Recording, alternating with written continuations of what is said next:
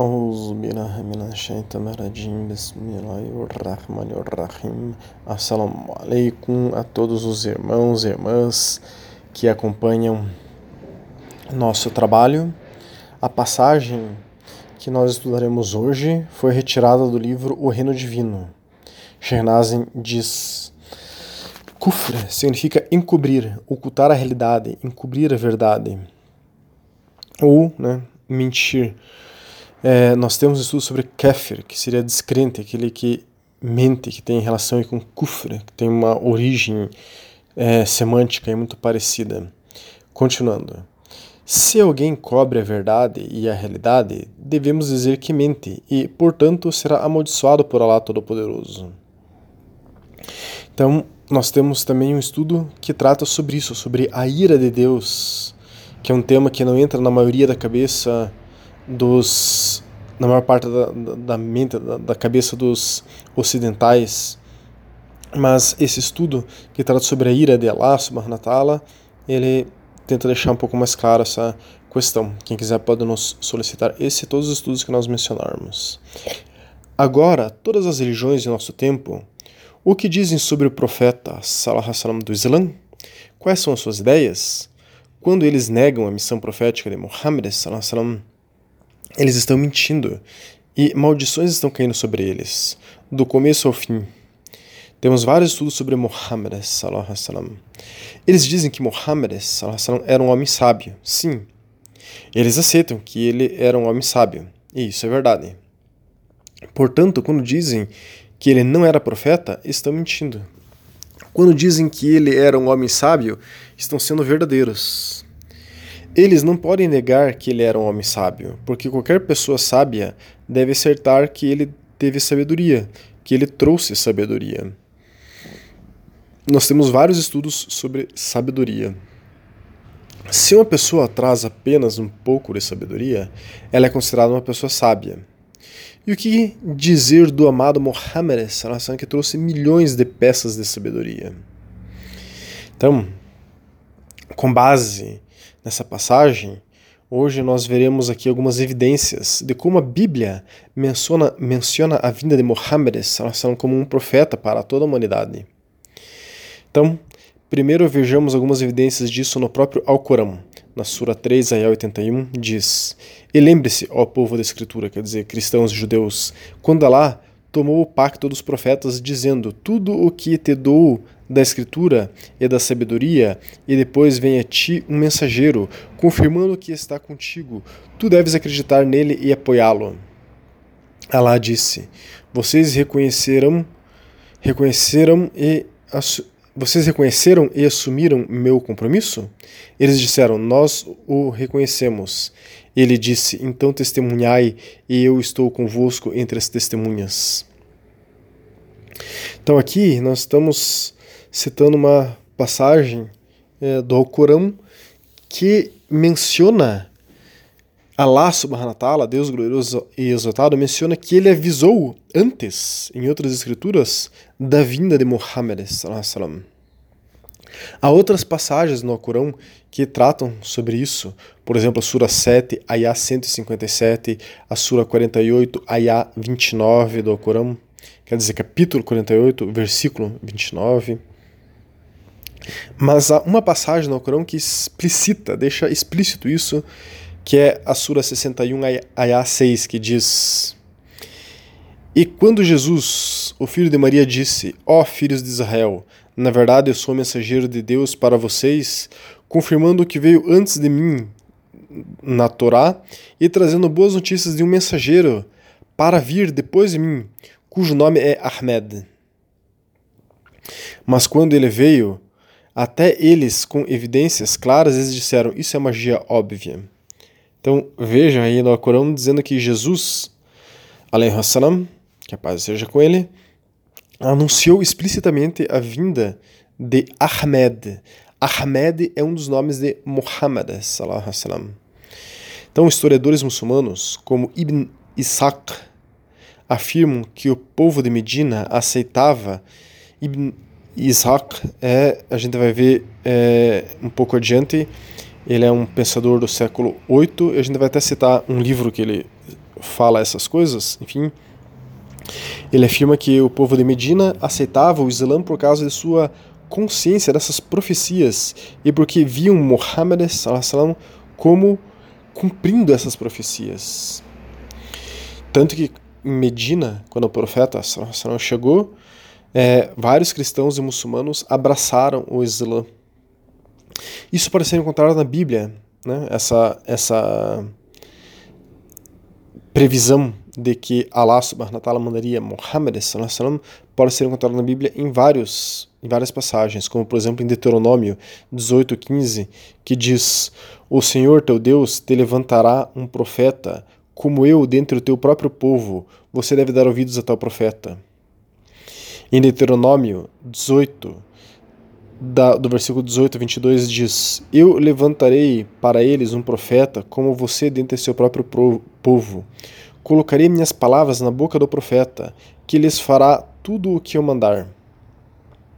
Então, tem casos famosos de pessoas que fizeram essa relação dessas passagens, por exemplo, mencionadas, e abraçaram o Islã, como Al-Shamal al-Maghribi, um matemático judeu do século XII, que abraçou o Islã é, ao estudar essas passagens. Ele apontou para essa questão da profecia da vinda de Muhammad como profeta em seu livro Confirmação dos Judeus. Samawal argumentou em seu livro que, visto que os filhos de Esaú são descritos em Deuteronômio 2, 4 a 6 e Números 20, 14 como irmãos dos filhos de Israel, os filhos de Ismael também podem ser descritos da mesma maneira. Em seu livro, Shamawal escreveu, baseado em Deuteronômio 33, 2: O Senhor veio do Sinai e amanheceu sobre ele eles de Seir. Ele brilhou do monte Paran e ele veio do meio de dez mil santos. À sua direita havia um relâmpago para eles. Então, Al-Shawal al-Maghrib se referiu a esse versículo também em seu livro como uma confirmação da profecia de Muhammad. Ele disse que o Monte Sinai da Bíblia se referia a Moisés, Musa, o Monte Seir, o Monte de Isaú, se refere a Jesus, Isa, e o Monte Paran, o Monte de Ismael, se refere a Muhammad. Desde então, muitos estudiosos muçulmanos consideraram Deuteronômio 33, esse, essa passagem, esse versículo citado, como contendo outra predição profética de Muhammad, ademais das que nós aqui já utilizamos. Mas há outras. Em Isaías 42, versículo 1 a 4, diz: prevê, enfim, ele prevê a chegada de um servo nessa, nessa parte de Isaías. Diz então a Bíblia: Eis o meu servo, a quem sustento, o meu escolhido, e quem tenho prazer, porém nele o meu espírito, e ele trará justiça às nações. Não gritará nem clamará, nem erguerá sua voz às ruas, não quebrará o caniço rachado, e não apagará o pavio fumegante. Com fidelidade fará justiça, não mostrará fraqueza, nem se deixará ferir até que se estabeleça a justiça na terra. Em suas leis, as ilhas porão sua esperança. Então vejam aqui, só fazendo um parênteses que eu não havia mencionado antes aqui no que eu preparei para hoje, é que Allah subhanahu wa ta'ala diz que este servo que ele enviará estabelecerá a justiça na terra. Quer dizer, estabelecerá meios é, para que os seres humanos possam ser justos. E isso perdurará. É exatamente o que é, trouxe o Islã. O Islã trouxe meios, leis. Né?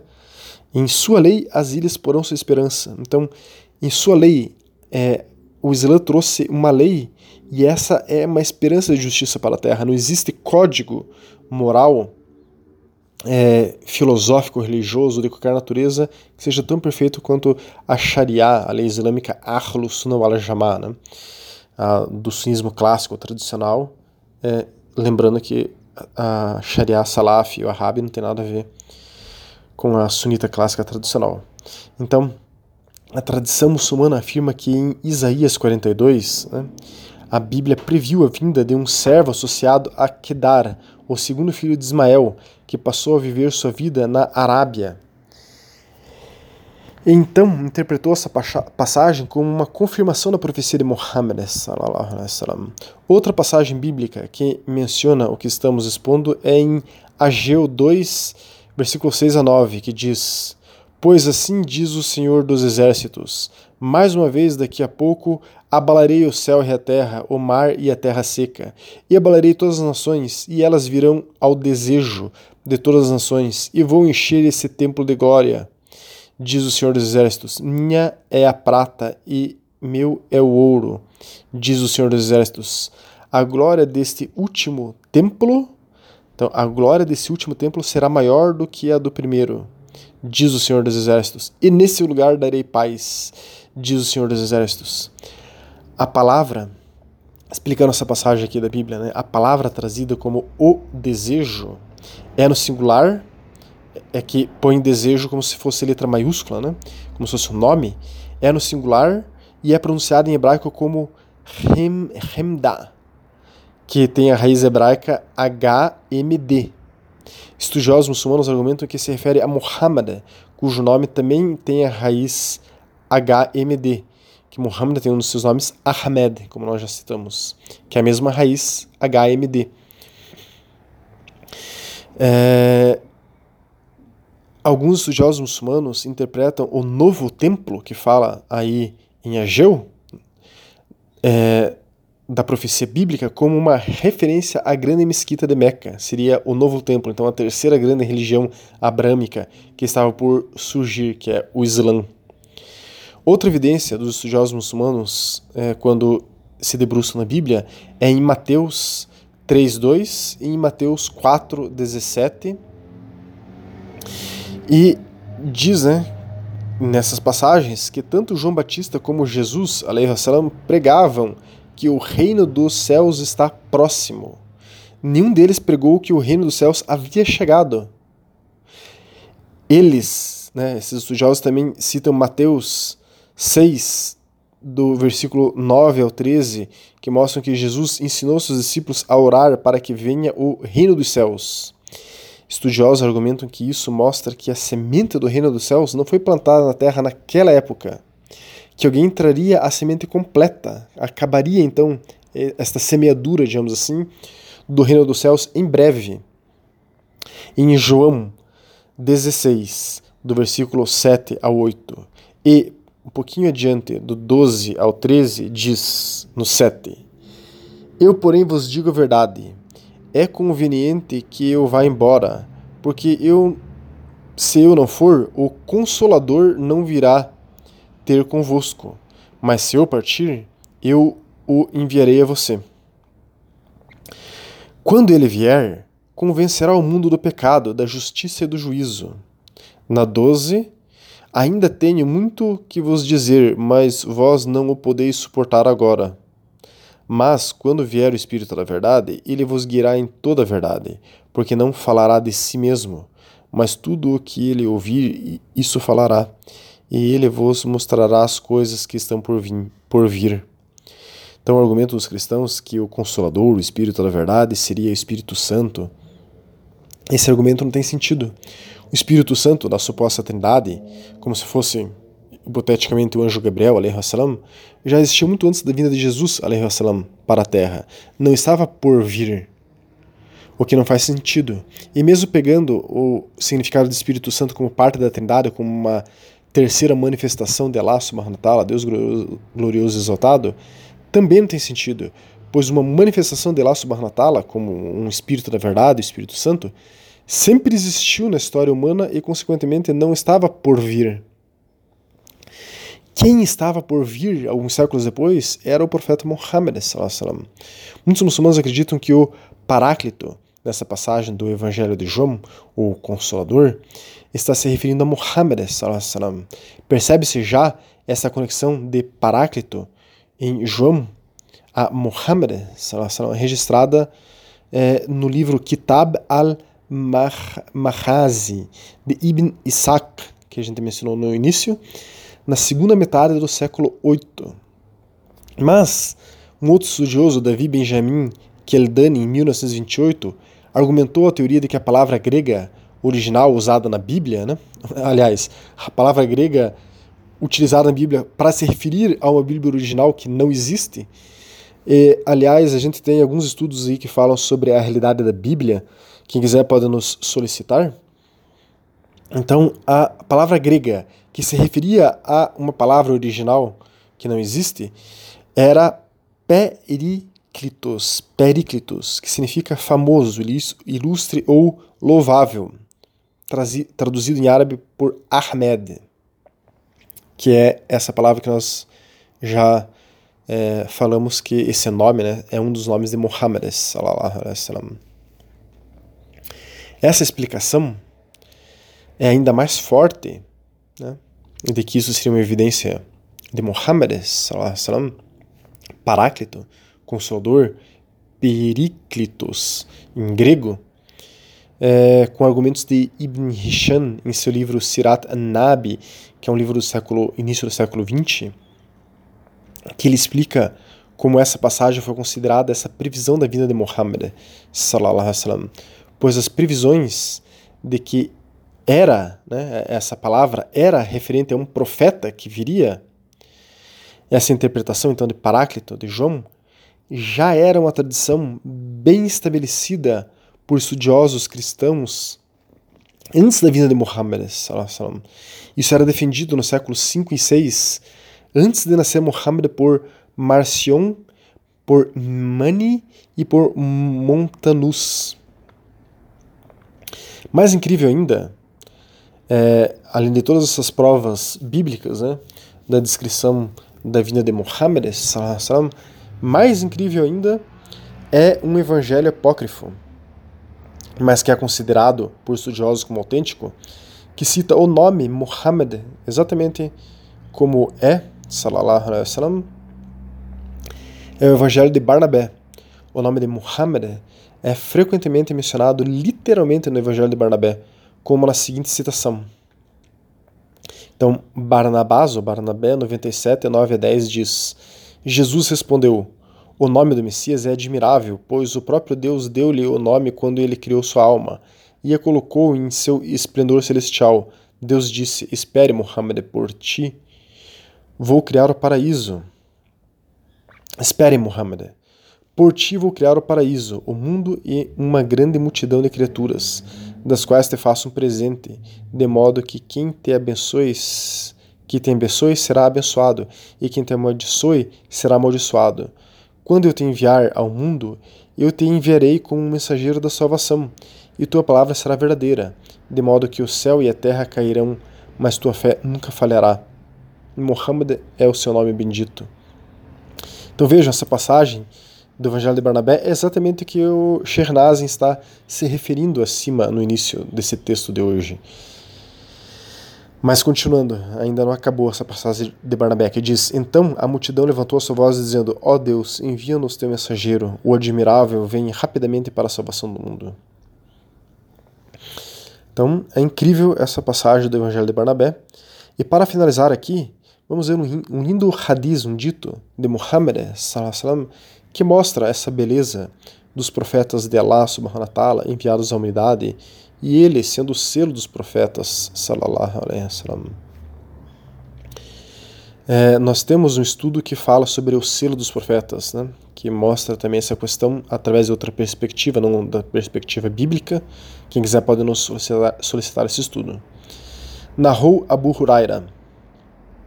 O mensageiro de Deus, salallahu alaihi wasallam, disse: Minha semelhança em comparação com os outros profetas antes de mim é a de um homem que construiu uma casa muito bem e muito linda, exceto por um lugar com um tijolo em um canto que faltava.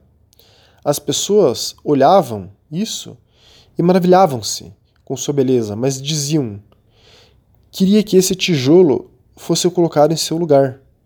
Então, eu sou aquele tijolo, eu sou os selos dos profetas. Esse é um hadith Sahir, autêntico e forte, Bukhari. Então, aqueles que são muçulmanos e muçulmanas que aceitam e amam o profeta Muhammad, sallam, enfim, sentem, é, se emocionam é, dividem esta, esta crença que nós mencionamos aqui. Quem não é muçulmano, mas estuda a história do profeta Muhammad, suas ações, suas palavras, admira-o como sábio, pelo menos o aceita como um mensageiro de Allah subhanahu wa ta'ala. Ou deveria aceitar. Muhammad sallallahu alaihi wasallam é nosso elo mais recente com Allah subhanahu wa ta'ala nesse mundo. Ele é um exemplo que todos os sinceros muçulmanos e sinceras muçulmanas copiam, pois querem ser o mais parecidos ou parecidas com ele. São 2 bilhões de pessoas que querem ser parecidos ou parecidas com ele. O cristão não copia Jesus, wasallam, pois o considera como Deus e que ele não pode sequer ser copiado. O muçulmano considera Muhammad um homem, um ser humano, um mensageiro de Deus, mas que pode ser copiado e que é possível sim se aproximar de quem ele foi. Essa postura dos muçulmanos, das muçulmanas, é muito mais edificante, pois dá um norte, uma esperança, não só para quem abraçou o Islã, mas para qualquer pessoa da humanidade que queira se aprimorar espiritualmente. Que Allah subhanahu wa ta'ala nos faça parecidos a Muhammad sallallahu alaihi wasallam. Assalamu alaikum wa rahmatullahi wa barakatuh.